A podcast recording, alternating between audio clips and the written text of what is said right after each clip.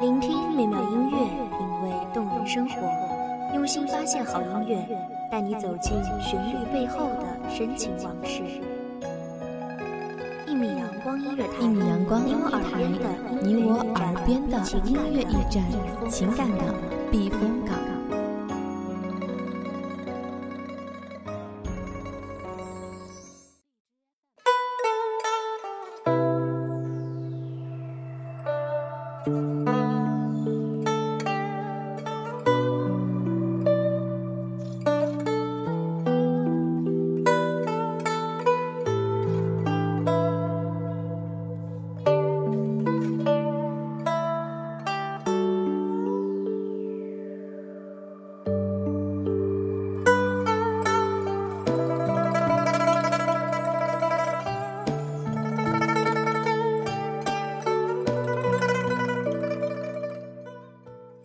淅淅燎火光，氤氲蜡酒香，痴痴同志戏，迢迢岁月长。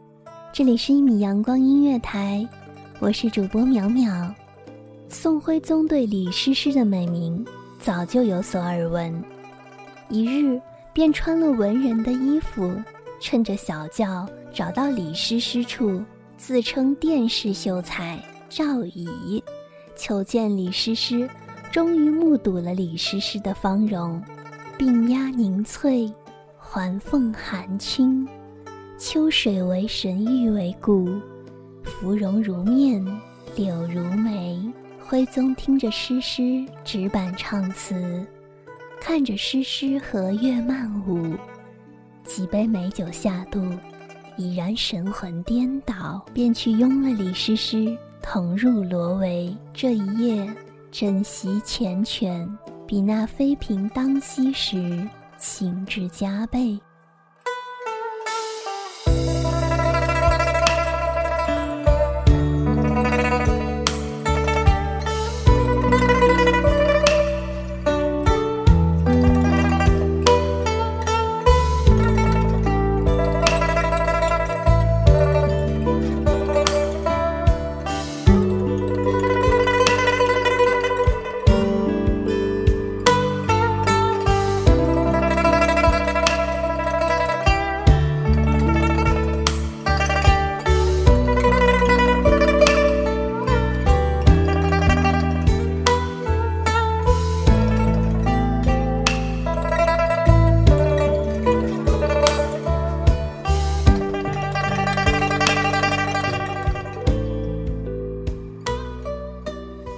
李师师温婉灵秀的气质，使宋徽宗如在梦中。可惜情长宵短，转瞬天明。徽宗没奈何，只好披衣起床，与李师师约会后期，依依不舍而别。从此以后，宋徽宗就经常光顾李师师的青楼，李师师也不敢招待外客。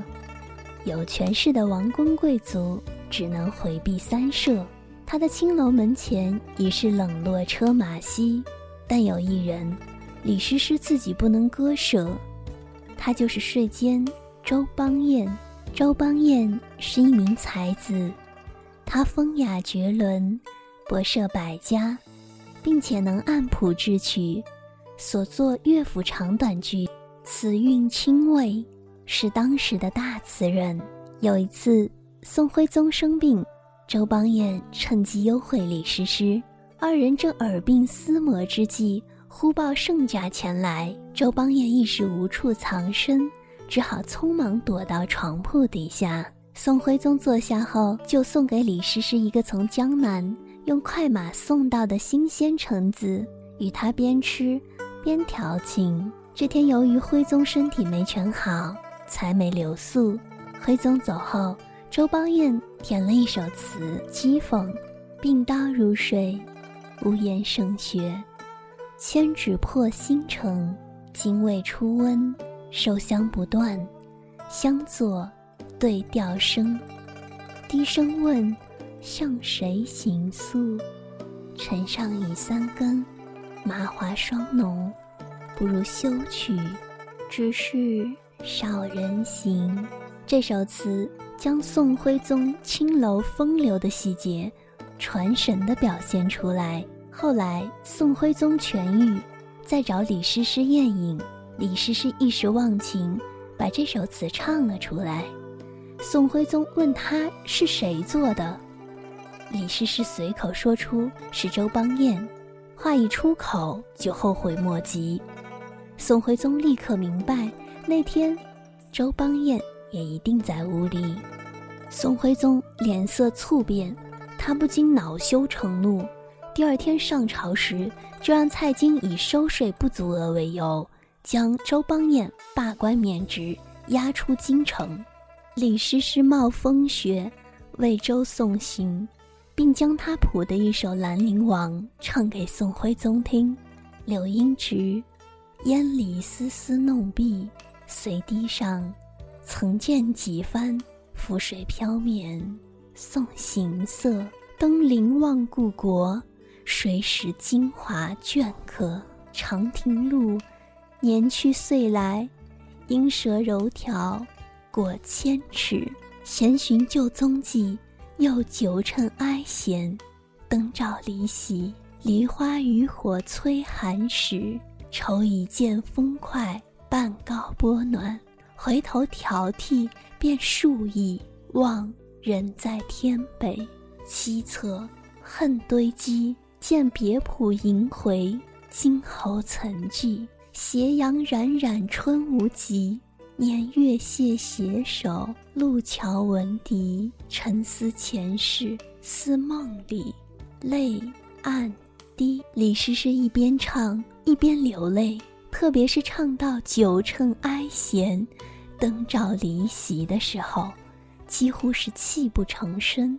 宋徽宗也觉得太过严厉，于是又把周邦彦宣了回来，任命他为管音乐的大圣府乐正。曾经沧海难为水，除却巫山不是云。从此以后，宋徽宗只觉得后宫的妃嫔没有一个比得上李师师的风情万种，因此时时刻刻都想念着宫外青楼的李师师。自从接待了宋徽宗，李师师的院子大兴土木，那紫云青玉已变成一座美轮美奂的华楼。楼成之日，宋徽宗亲题“醉杏楼”三字为题额，那瘦金字体，古今一家，格外醒目。又用他独特的工笔画技，画一幅百骏朝阳图，挂在李师师接客的厅堂中。靖难之后。宋徽宗、宋钦宗先后做了俘虏，南宋建都临安。李师师辗转流落湖广一带，因生计艰难，不得已重操旧业。备受折磨的李师师已容颜憔悴，心绪萧然，靠卖唱度日。有一次，他在宴会唱出一曲，曲中唱道：“年古繁华事可伤，诗诗垂老玉壶香。”吕山弹伴无颜色，一曲当年动帝王。此曲悲凉哀婉，从中不难听出，这位曾经名满京城的一代名妓，对过去一曲当年动帝王的风流韵事，深怀无限的眷恋。后世有人叹曰：“方妓依稀记汴梁，当年运势久传扬。”子宫有道通香窟，红粉多情恋上皇。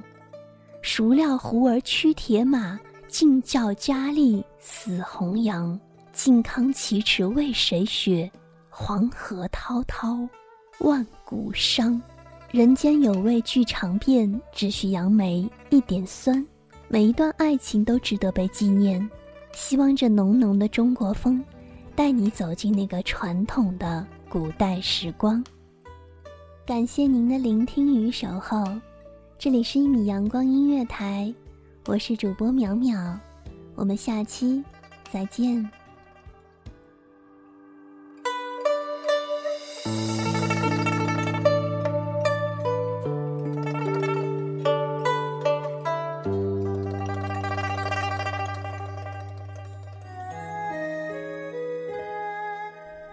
守候只为那一米的阳光，穿行与你。相约在梦之彼岸。